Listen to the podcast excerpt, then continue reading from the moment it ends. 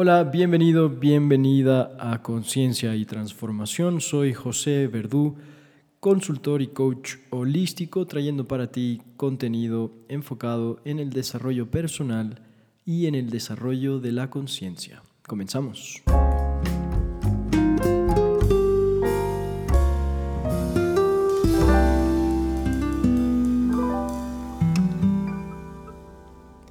Hola nuevamente, es un gusto para mí estar otra vez en este espacio.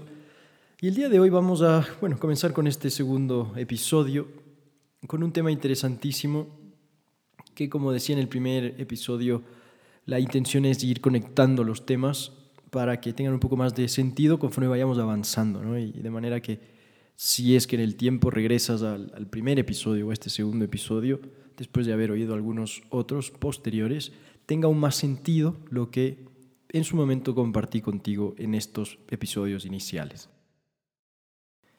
El tema de hoy es la mente. Voy a compartir contigo información sobre la naturaleza y el funcionamiento de la mente para tratar de comprender realmente qué es, cómo funciona, así como ciertas técnicas, ciertas herramientas para que puedas alcanzar un manejo más saludable de tus propios pensamientos. La mente es inquieta por naturaleza, es, está constantemente operando, constantemente generando contenido asociado a todo lo que una persona percibe. ¿no? La mente le encanta desenredar absolutamente todo y por eso va a estar constantemente generando opiniones acerca de todo lo que nos sucede y estas opiniones pueden ser constructivas, positivas o destructivas y negativas. Los estudios científicos actuales nos dicen que una persona en promedio tiene entre 12.000 y 50.000 pensamientos al día. Es decir, un montón de pensamientos. Y todos estos pensamientos, todo este contenido que está en la cabeza de una persona, va a tener, por supuesto, un efecto directo en su estado de ánimo y también en su estado corporal.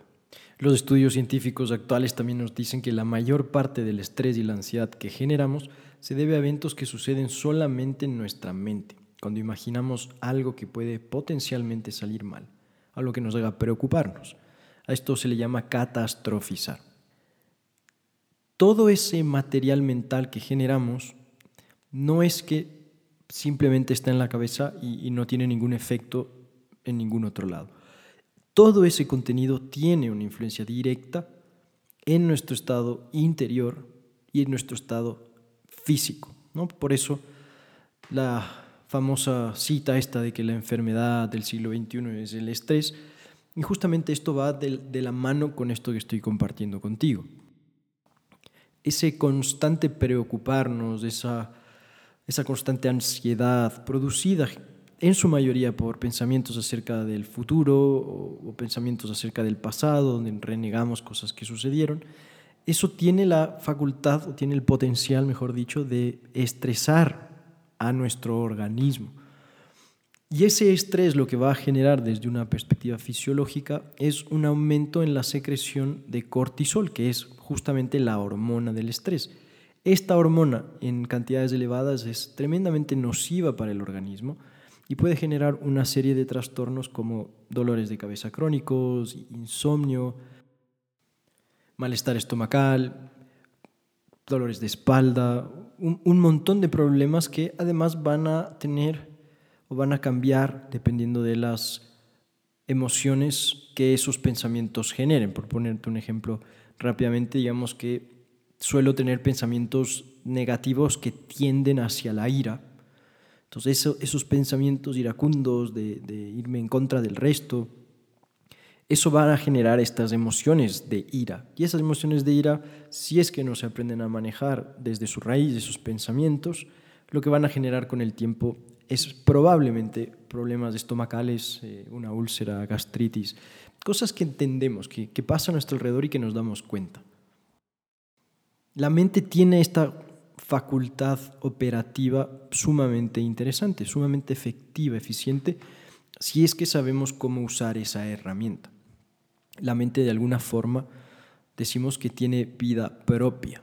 ¿no? La mente está ahí funcionando constantemente. Decir que podemos apagar nuestra mente a voluntad es decir algo audaz tal vez.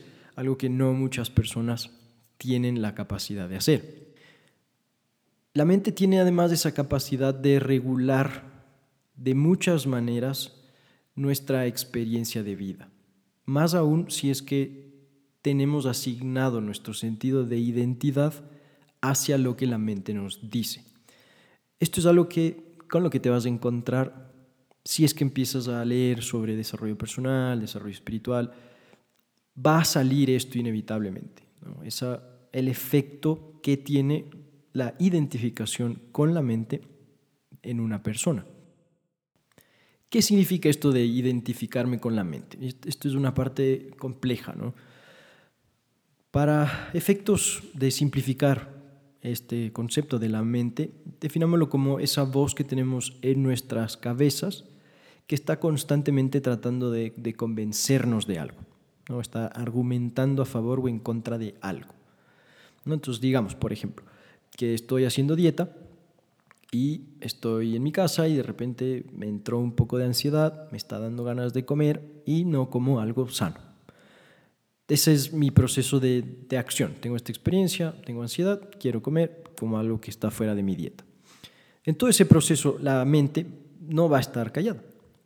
Desde el momento en el que empieza a emerger ese deseo de querer comer algo fuera de la dieta por la ansiedad, la mente probablemente comenzó ya a conversarte al respecto, diciéndote, sí, mira, qué rico, ay, qué ganas, bueno, he estado cumpliendo la dieta eh, bastante bien, creo que me merezco este break.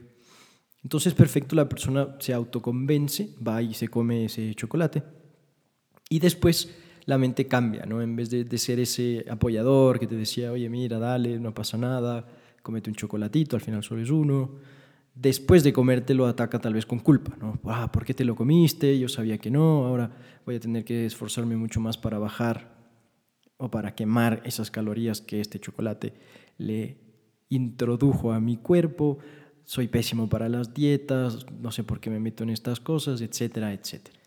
Entonces, en este ejemplo simple vemos cómo la mente puede adoptar diferentes posturas, siempre además opinando sobre lo que sucede. Otra forma clara de definir a la mente es, es aquella dimensión de ti con la que estás constantemente conversando. ¿No? Si tuviésemos la capacidad de escuchar los pensamientos de alguien más, probablemente veríamos el mundo con, con otros ojos. Quizás diríamos, wow, todo el mundo está loco. Porque si es que te sinceras y, empiezas a tomar conciencia de eh, la calidad, la, temática, que suelen tener las conversaciones que mantienes contigo mismo, contigo misma, seguro te vas a sorprender, porque seguro va a haber ahí un montón de contenido que no es necesariamente constructivo, positivo, alentador, de apoyo, de empuje. Tiende en su mayoría ese tipo de diálogo interior, de autodiálogo, ser negativo y entrar muy fuertemente en la autocrítica. Entonces, cuando hablo sobre la identificación con la mente, esto quiere decir qué tan convencida está una persona de que esa voz en la cabeza que opina, que critica, que juzga, que argumenta sobre todo lo que sucede, dentro y fuera, qué tanto yo me creo que soy esa voz. Y esto es algo súper importante de comprender, más que nada porque podemos decir que a mayor identificación con la mente, mayor va a ser el grado de sufrimiento que una persona va a tener. Lo contrario también será cierto, ¿no? A menor identificación con la mente, menor sufrimiento esa persona va a experimentar. ¿Por qué digo esto? Esta voz en la cabeza, si es que yo estoy sobreidentificado, es decir, me creo todo lo que me dice cuando me dijo, uh, es que no sirves para las dietas, no sé por qué vuelves a intentar, siempre te va mal. En ese momento esta persona no crea una separación entre la mente y lo que yo soy, que obviamente es mucho más que la mente. La mente es como un instrumento que tenemos. Pero no, esta persona en ese ejemplo se convenció a sí misma de que esa voz es ella misma. Entonces cuando le ataca esa voz, esa persona se está atacando a sí misma. Vivir una vida teniendo esa voz que está constantemente tratando de dirigir lo que haces, a través del, juicio, de la culpa, de la vergüenza, del miedo, entonces obviamente va a generar un montón de sufrimiento, de malestar, de experiencias no placenteras para esa persona, pues está nuevamente dirigiendo su vida en base a lo que esa voz le dicta. Por otro lado, si una persona ha reconocido a la voz de la mente, que sobre todo se suele manifestar como una voz crítica, saboteadora, autoflagelante, esta persona entonces ya no va a estar sujeta a la afectación emocional que esa voz le va a generar cada vez que se active. Cuando esta voz sale y le dice, no te mereces nada bueno, es que no eres una buena persona, es que tus capacidades intelectuales no son como te gustaría que sean, no vas a alcanzar tus objetivos en la vida, esta persona ya no se toma tan en serio esa voz, pues ya ha reconocido que no es esa voz, sino que esa voz es una especie de programación, es un programa que funciona en nuestras cabezas y que si es que aprendemos a utilizar ese programa para lo que necesitemos, entonces se va a volver un aliado en lugar de ser un enemigo. ¿no? Por eso de estas frases tan comunes que dicen tú eres tu peor enemigo. ¿no? De alguna forma, si tratamos de aclarar más esa frase o hacerla un poco más acertada, sería la mente. Tu mente es tu peor enemigo cuando tú te crees que eso eres. Y hay otra de esta frase que dicta, en cambio, la mente es el peor maestro, pero es el mejor sirviente. Como la mayor parte de nuestras vidas eh, quizás las vivimos alienados o divorciados de este concepto, nunca se nos enseñó en el colegio sobre el funcionamiento de la mente, tal vez en alguna otra clase algo se abrió del ego, pero de la mente como tal no se ha dicho mucho en el proceso de crecimiento de una persona promedio. Y obviamente esa persona no ha tenido en su vida probablemente herramientas, técnicas, conocimiento que le ayuden a manejar más saludablemente su mente. Por estas razones es que actualmente es difícil, realmente difícil, manejar a la mente. Y es una tarea o una habilidad que se tiene que ir desarrollando constantemente con el tiempo y con la práctica y que no va a llegar probablemente un momento en el que ya no necesite manejarla, porque ya está dominada, por decirlo de alguna manera. Quizás requiera un esfuerzo constante el tener a la mente dominada para que la mente además pueda reconocer su lugar, el lugar que le corresponde.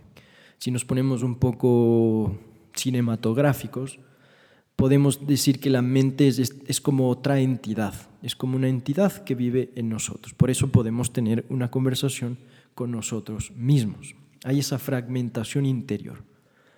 Y esa voz interior no es una sola voz. Muchas veces yo he hecho esta pregunta, digo, si yo te hago la pregunta, internamente, ¿eres uno o eres por lo menos dos?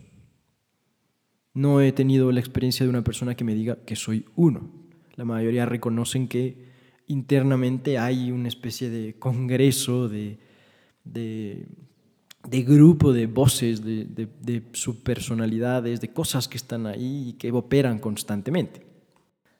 La mente es algo complejo, es algo que tiene un montón de atribuciones, un montón de cualidades, un montón de componentes que dificultan aún más el poder manejarla de forma saludable. No por nada en la mayor parte de las tradiciones orientales, tradiciones espirituales orientales, hay una importancia muy, muy clara en aprender a manejar la mente. Pues se comprende que la mente no solo a mayor identificación con ella genera más sufrimiento, sino que es un obstáculo fuerte hacia encontrar y conectarnos con nuestra dimensión espiritual. Podemos pensar en la mente también como como este componente de una persona que es excesivamente racional, excesivamente lógico y que necesita de esas pruebas empíricas, ¿no? un modelo muy darwiniano, muy newtoniano de la realidad. Por eso una persona que es muy identificada con la mente va a tener dificultades en abrirse a la dimensión espiritual cuando alguien le hable sobre los chakras o energía o, el efecto de las emociones o cosas de este tipo, tal vez un poquito más esotéricas, esa persona sobreidentificada con la mente va a tener una aberración directa, porque a un nivel esa información pone en riesgo la propia existencia de la mente como existe en esa persona, como el director de la vida de esa persona. Entonces, por obvias razones, eso a la mente no le gusta. Hay cosas que a la mente, como la que mencioné hace un momento, no le gustan y una de ellas es el momento presente. Por eso también la importancia de la práctica de la presencia en el desarrollo personal, en el desarrollo espiritual, en el desarrollo de la conciencia. Cuando una persona desarrolla la capacidad de estar presente y permanecer por un tiempo en ese estado de presencia, es en ese momento, en el tiempo, en el que se corta ese flujo constante de información, de argumentos, de opiniones de la mente hacia el sentido de sí misma de una persona. Esto quiere decir que durante el tiempo que esa persona puede permanecer presente, observando, aceptando, sin juzgar, sin querer cambiar, y mientras reconoce pensamientos y sentimientos, lo que sea que esté sucediendo, esa persona se habrá liberado de la mente. Sin embargo, a la mente le encanta el pasado y le encanta el futuro. Por eso es común encontrarnos a nosotros mismos quizás repitiendo esta conversación o esta pelea que tuvimos en el pasado, agregándole cosas, ¿no? cosas que, me faltaron por decir, cosas que, que hubiera dicho, un poco entrando en ese modo de inconscientemente querer reivindicarnos a nosotros mismos por ese evento que sucedió en el pasado. Y a la vez le encanta el futuro, le encanta planificar sobre lo que va a pasar mañana, le encanta poner el bienestar, tu felicidad en el futuro, cuando me compre la casa, cuando me vaya a hacer mi maestría, cuando tenga mi primer hijo, cuando tenga mi futura esposa, cuando, cuando, cuando, todo esto hacia el futuro. Y obviamente esto además de que sea algo que le encanta a la mente, es una de las principales fuentes de ansiedad. Cuando la mente está siempre proyectándose al futuro y la realidad presente no es la realidad que esa persona desearía, sino que ha puesto su felicidad en el futuro, cuando alcance o logre algo, eso va a generar un nivel de ansiedad sumamente grande para una persona. Por esos motivos, por esto de que a la mente le encanta el pasado, le encanta el futuro y no le guste para nada el presente porque se neutraliza, digamos, es que la práctica de la atención plena o mindfulness es tan efectiva. También porque esta práctica es aplicable en cualquier circunstancia y cualquier actividad que una persona esté desarrollando. En términos simples, mindfulness significa estar presentes, desarrollar la capacidad de estar presentes. Este término fue acuñado por el señor John Kabat-Zinn, que es profesor de medicina, él es de Estados Unidos, tiene prácticas en Zen, yoga y estudios con diversos maestros budistas. Él, de alguna forma, lo que hace es traer estos conceptos que allá son mucho más eh, parte de la cultura espiritual, religiosa, y presentarlos de una forma que sea más digerible para nosotros los occidentales, que tenemos o no tenemos, mejor dicho, nada de este tipo de cosas inmersas en nuestra cultura, aunque hoy eso está cambiando. Él define mindfulness como prestar atención de una forma particular, a propósito, en el presente y sin juzgar a pensamientos, sentimientos y sensaciones corporales. Eso podemos aplicarlo en lo que sea. ¿no? Digamos que yo mañana tengo que ir a renovar mi licencia, entonces llego al lugar donde voy a hacer ese trámite, y obviamente no me atienden. Apenas llego, entonces me toca sentarme y esperar a ser atendido. En ese momento una persona lo que suele hacer es sacar su celular. Es decir, hacerle caso a la mente que está volviéndose loca por el presente y buscar formas de huir del momento presente. El celular es una de las formas más comunes hoy en día de huir del presente, ¿no? Saco el Instagram, saco el Facebook, empiezo a ver cualquier cosa que nada tenga que ver con lo que estoy viviendo en ese momento. Si en cambio en ese momento decido practicar mindfulness o atención plena, voy a estar ahí sentado observando lo que sucede a mi alrededor y observando lo que sucede en mi interior, sin juzgar. Quizás reconozca en ese momento que hay impaciencia, quizás reconozca en ese momento que me estoy aburriendo, quizás reconozca en ese momento que me estoy volviendo loco en el presente y quiero chequear las redes sociales. Eso que permite el estar presente es, un descubrimiento sobre mí mismo, sobre cosas que quizás a mí me afectan, me molestan y cosas que definitivamente van a estar mucho más ligadas al funcionamiento de la mente que lo que yo como, como ser, como individuo, realmente sienta. Otro ejemplo, digamos que estás manejando de regreso a tu casa luego de un día de trabajo y si te pregunto qué pasa por tu cabeza mientras manejas de regreso a tu casa, ¿qué me contestarías? Quizás me digas, uff, son tantas cosas que no sabría por dónde empezar. Tanto es así que muchas personas a veces entran en un estado de inconsciencia por tantas cosas que piensan mientras manejan, que de repente no se dan cuenta cómo están, cómo han llegado de punto A a punto B. ese, ese trayecto está como borrado de su memoria por la cantidad de cosas que pasan en la cabeza de esta persona. Si practicásemos ahí mindfulness o atención plena, entonces estaría completamente entregado a esa experiencia del presente, manejando mi auto, observando todo lo que sucede a mi alrededor, con toda mi atención en todo lo que tengo que hacer, si voy a girar, poniendo las direccionales antes de que vaya a hacer el giro, mirando siempre con los retrovisores, en fin, estando realmente conectado con esa experiencia de conducir. Y a la vez observando qué sucede internamente mientras estoy conduciendo. De manera que si alguien frente a mí hace alguna contravención, me frena bruscamente, se cruza cuando estoy por pasar, también observar qué, qué sucede en mi interior, qué reacciones esas acciones de otros me invitan a tener. Este concepto es sumamente útil y quizás al principio no, no te des cuenta, si es que lo empiezas a poner en práctica, qué es lo que te va a dar. Pero el estar presente tiene un montón de beneficios, principalmente derivados de que cuando una persona está presente, verdaderamente presente, y durante el tiempo que permanece así, el estrés, la tensión, la ansiedad que normalmente genera esa mente incesante, monkey mind, como dicen los budistas, que afecta al cuerpo, que afecta el estado emocional. Mientras estás presente, eso no sucede. Le das a tu cuerpo y a tu estado anímico una ventana de bienestar. En la medida en la que una persona empiece a practicar esto con más frecuencia, se va a ir volviendo mejor en estar presente pues estar presente es difícil, sobre todo si nunca he hecho este tipo de cosas. Se me va a hacer difícil porque voy a volverme ausente o inconsciente sin que me dé cuenta. De repente estoy presente y de repente pasaron dos horas y, ya no sé qué pasó con esa presencia. Y esto es normal.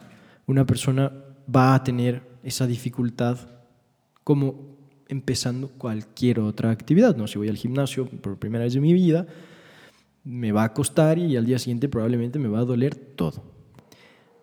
Esto quiere decir que una persona que tiene más capacidades de estar y mantenerse presente va a lograr identificar esas voces dañinas que se activan en la mente antes de que esa persona vuelva a esas opiniones suyas.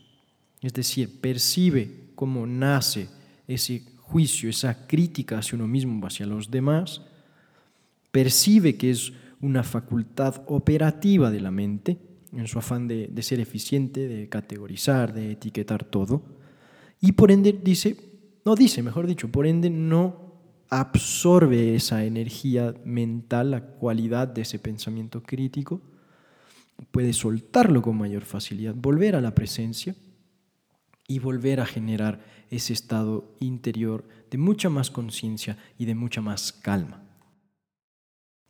Con el tiempo, eso le va a ayudar a esta persona a tener una vida mucho más plena, una experiencia de vida mucho más disfrutable, porque ya no va a estar todos esos condicionamientos mentales al acecho y esa persona va a estar más preparada para que cuando acechen esos pensamientos negativos, autocríticos, críticos en general, poderlos dejar ir como quien ve un auto pasar por una autopista. Simplemente percibo que haya emergido, que ha emergido ese pensamiento negativo, lo reconozco, soy consciente de que está ahí y luego no me agarro de él, lo suelto para que ese pensamiento se vaya. Para ir resumiendo y dándole cierre ya a este segundo episodio, La mente es inquieta por naturaleza y es una facultad que como seres humanos tenemos. La mente es sin lugar a dudas un instrumento que cuando sabemos utilizarlo, en lugar de que nos utilice a nosotros, se vuelve sumamente útil cuando tenga que hacer cualquier actividad operativa, planificar, organizar, incluso desde una perspectiva más creativa, de crear algo nuevo, de empezar un proyecto, la mente me va a asistir, pues es muy buena para eso, realmente sí funciona como una computadora. Yo puedo asignarle a la mente las tareas que necesito que desempeñe y ejerciendo mi voluntad y mi esfuerzo, hacerlas. Por otro lado, reconocimos que la mente es inquieta por naturaleza y que va como es parte de su naturaleza, valga la redundancia, va a estar constantemente operando. Se dice que, el, de hecho es el autor Eckhart Tolle, me parece, en, el, en su libro El poder de la hora, que dice que el ser humano contemporáneo tiene una enfermedad, que es el pensar compulsivamente, o lo que es lo mismo no poder dejar de pensar, que sí, definitivamente es un problema. Para que una persona mejore su experiencia de vida, tiene que aprender a manejar su mente, a poder con el tiempo y la práctica dejar de pensar a voluntad, poder liberarse del estrés, de la tensión, de la ansiedad que esa mente incesante genera si es que no sabemos cómo detenerla. Hablaba también sobre cómo a mayor identificación con la mente, mayor será el sufrimiento que una persona experimente. Esto lo podemos ver reflejado en el siguiente ejemplo. Una persona con una sobreidentificación con su mente es decir, que se cree todo lo que la cabeza le dice, y en donde la voz principal que esa persona escucha es de autocrítica, de autosabotaje, de autoflagelación, de, de entrar en modo victimización, es muy posible que esa persona tenga una autoestima debilitada. Bastaría que esa persona con un proceso terapéutico reconozca que hay esa voz que no es esa persona que le está criticando, reconozca de dónde nacen esas críticas que esa persona está autogenerándose, para poco a poco ir rompiendo esa identificación con la mente y en la medida en la que esa persona rompe esa identificación, va a empezar poco a poco a reconstruir, a fortalecer su autoestima y va a empezar a tener una mejor experiencia de vida.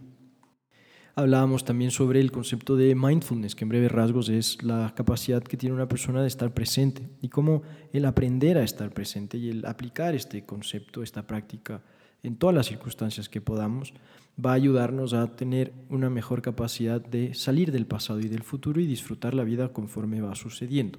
No que eso signifique que una persona no podrá planificar y que tampoco podrá recordar el pasado para refrescarse lecciones aprendidas. Existen un montón de formas de desarrollar la capacidad de estar presente. Quizás la más eficiente en mi experiencia personal es la meditación sobre la que hablaré en otros episodios. Una forma de entender esto es pensar, o mejor dicho, piensa en algo en este momento. Piensa en algo que te gusta hacer, que realmente te gusta hacer, que disfrutas de hacer tanto que pierdes la noción del tiempo mientras lo haces.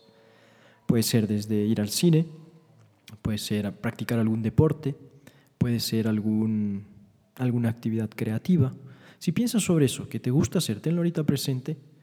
Y yo te pregunto, ¿qué pasa por tu cabeza mientras estás haciendo esa actividad que te gusta hacer?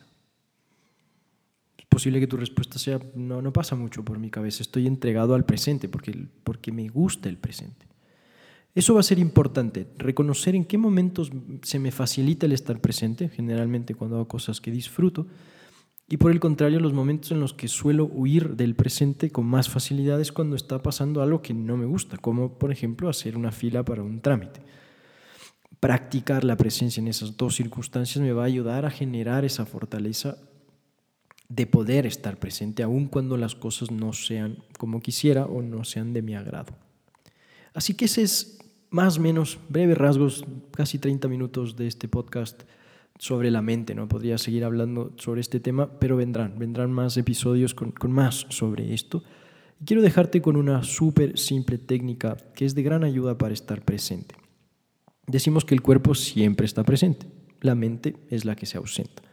Tanto así que decimos que la ubicación de una persona no está determinada por la localización de su cuerpo, sino por el enfoque de su mente. Clásico ejemplo de un alumno que está en una clase aburrida, que parece que está ahí en la clase sentado, pero que en su cabeza está en cualquier lado menos en la clase. Una técnica sencillísima para estar presente es conectarnos con nuestro cuerpo. Y la forma más fácil y simple de conectarnos con nuestro cuerpo, que siempre está presente, es haciendo una respiración consciente utilizando el abdomen. Si tú haces eso en este momento, respiras con tu barriga, te conectas con tu cuerpo, vas a, por lo que dure esa respiración, vas a cortar esa brecha de conexión incesante con la mente. Vas a salir de tu mente por ese segundo. Y eso te va a ayudar a estar presente para lo que tenga que venir. Esto será muy útil en momentos de tensión, en momentos de conflicto, de conversaciones calientes, donde necesitas estar calmado, estar presente, utilizando esta simple técnica. Obvio, esto no va a pasar siempre, no siempre te va a ir bien, tal vez haya, habrán situaciones en las que aún haciéndolo sea muy fuerte lo que esté sucediendo emocionalmente para ti, que se dificulte el estar presente. ¿no? Decimos que a mayor carga emocional y mental, más difícil va a ser estar presentes. Y por otro lado, otra cosa que ayuda, y me parece que es el mismo Eckhart Tolle que lo menciona, es si reconoces que no estás presente, acabas de volverte presente. De mi parte, agradecerte mucho por tu atención y nos encontramos en un siguiente programa donde continuaré compartiendo contigo contenido enfocado en el desarrollo personal y en el desarrollo de la conciencia, así como meditaciones con diferentes enfoques. Mi nombre es José Verdú, deseándote las mejores vibras y que todo fluya.